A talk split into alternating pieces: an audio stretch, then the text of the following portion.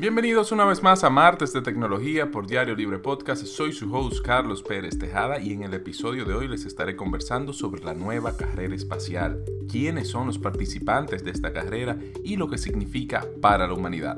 No se despeguen.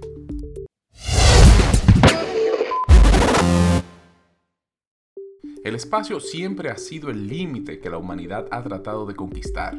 Los estados modernos han visto en esta una hazaña y una muestra de poder en todos los sentidos. Pero un elemento interesante es que en la actual carrera espacial hay un nuevo competidor que no son los estados, y es el sector privado. Para entender todo lo que implica la carrera espacial es necesario remontarnos al 4 de octubre de 1957, cuando el misil balístico soviético puso en órbita el primer satélite artificial del mundo, llamado Sputnik, lo que se convirtió también y luego fue llamado como la crisis Sputnik. Y este hecho sucedió en medio de la Guerra Fría, en donde luego de finalizada la Segunda Guerra Mundial, el mundo se dividió en el este y el oeste, un momento en el que las naciones buscaban demostrar de una manera u otra su superioridad en términos políticos, económicos, militares y tecnológicos. El hito de Sputnik encendió las alarmas en Washington, D.C. y en 1958, un año después, los Estados Unidos crearon la Administración Nacional Aeronáutica y del Espacio, o comúnmente conocido como NASA, para el desarrollo y el estudio espacial y de estos viajes. Mientras que, haciendo un fast forward, el 12 de septiembre de 1962, el presidente John F. Kennedy pronunció en un, vamos a llamar, un arriesgado discurso en el que dijo que la nación norteamericana, es decir, los Estados Unidos, había elegido la luna como el próximo paso y que antes de acabarse esa década, Estados Unidos iba a aterrizar un hombre en la luna. Siete años después, el 16 de julio de 1969, la tripulación a bordo del Apolo 11 logró lo impensable y Neil Armstrong y Buzz Aldrin pisaron la luna. Con este de hecho se da por terminada la primera carrera espacial en la que los Estados Unidos vencieron a su contraparte soviética. Pero la tecnología existente a esa fecha colocaba nuevas barreras a la humanidad para seguir explorando el espacio. A pesar de no existir, entre comillas, una carrera espacial como tal, entre luego de ese periodo, las naciones sí continuaron con la inversión en investigación y desarrollo, siendo la construcción en conjunto entre NASA, Rocosmos, que es de Rusia, la HAHAX, que es de Japón, esa de la Unión Europea, y la CSA de Canadá, crearon en conjunto lo que, es lo que se llama hoy como la Estación Espacial Internacional, o ISS por sus siglas en inglés, y este es uno de los mayores logros de la humanidad. Pero ahora tenemos una nueva carrera espacial. Y en pleno siglo, en pleno siglo XXI, existe una nueva conquista por el espacio, en la que los competidores ya no solamente son los países, sino que también ahora tenemos otro eh, competidor que es el sector privado. Y un elemento interesante de esta carrera espacial es que abarca varias aristas, y me explico. Es decir, los participantes no solo compiten por viajar al espacio y a otros planetas, sino también en el desarrollo y utilización de tecnología desde la órbita hasta suelo terrestre. La mayoría de estas tecnologías tienen un componente eh, basado en telecomunicaciones y eso lo vamos a tratar un poquito más adelante.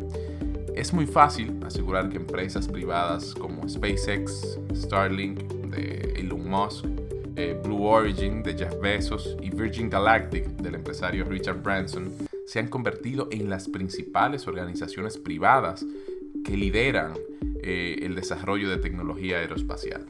Actualmente la NASA está desarrollando su programa Artemis con el que buscan colocar la primera mujer en la Luna y de llevar de vuelta al hombre. También, y esto es muy interesante, buscan explorar zonas de la superficie lunar que todavía no han sido analizadas ni descubiertas eh, por la humanidad.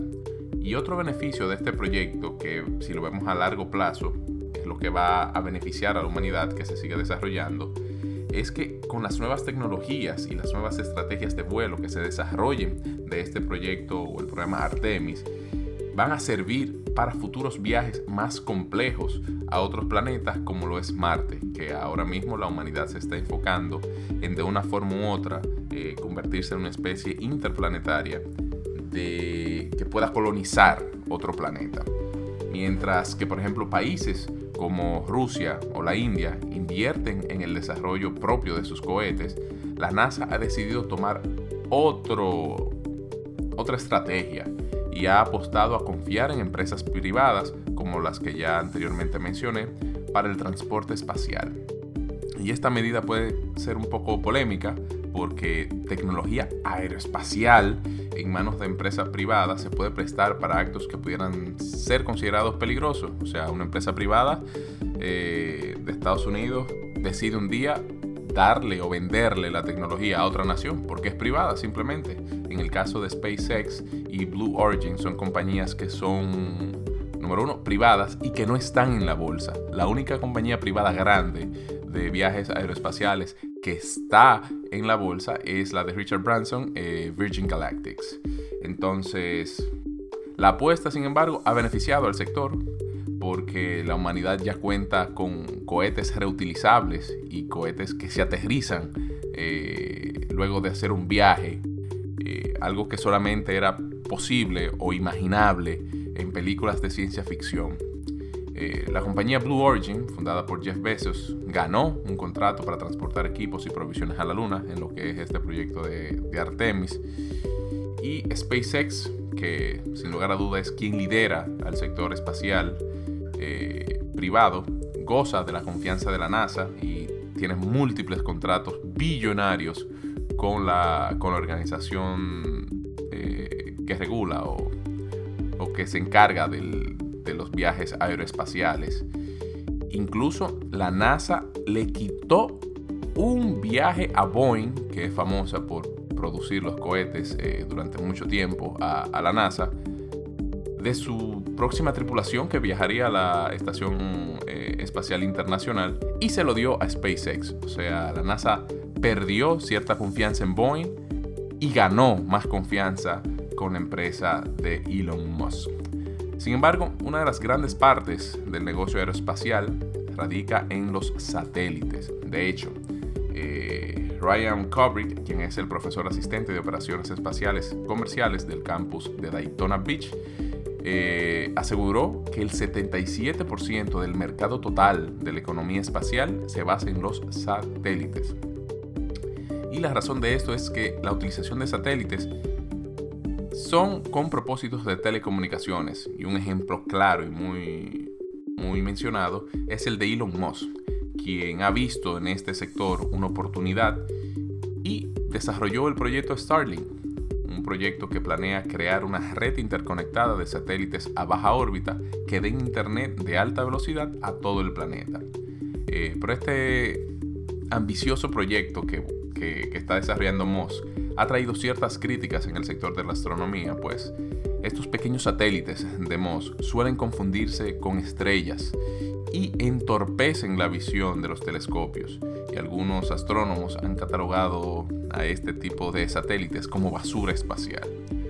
También un nuevo sector emergente de esta nueva era espacial es el de turismo espacial en el que empresas como Virgin Galactic ofrecen una oportunidad de volar sobre la frontera del espacio por unas horas y de luego regresar a la Tierra. Jeff Bezos también lo hizo, eh, Richard Branson también lo hizo, Elon Musk no lo tiene eso en sus planes, pero esto también se ha convertido en, en una nueva moda para los multimillonarios del mundo. Y a pesar de que, a pesar de ser estas grandes compañías las que dominan los titulares en los medios de comunicación, también esta nueva carrera espacial ha permitido que otras organizaciones un poco más pequeñas se beneficien de, la economía espacial. ¿Y cómo?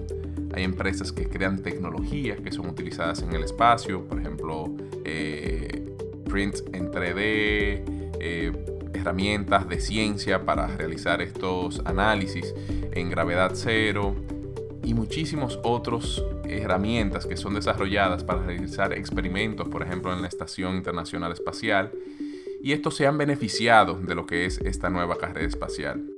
La humanidad sigue viendo el espacio como, la próximo, como el próximo destino a explorar y a colonizar.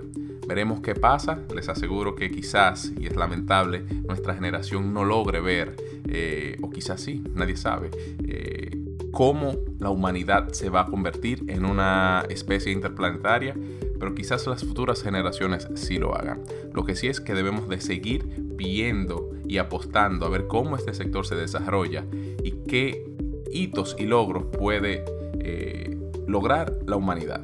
Esto ha sido Martes de Tecnología por Diario Libre Podcast. Soy su host Carlos Pérez Tejada. Recuerden que ustedes pueden seguirnos eh, todos los martes y también les invito a que se suscriban a los diferentes newsletters del grupo Diario Libre. Nos escucharemos en una próxima ocasión.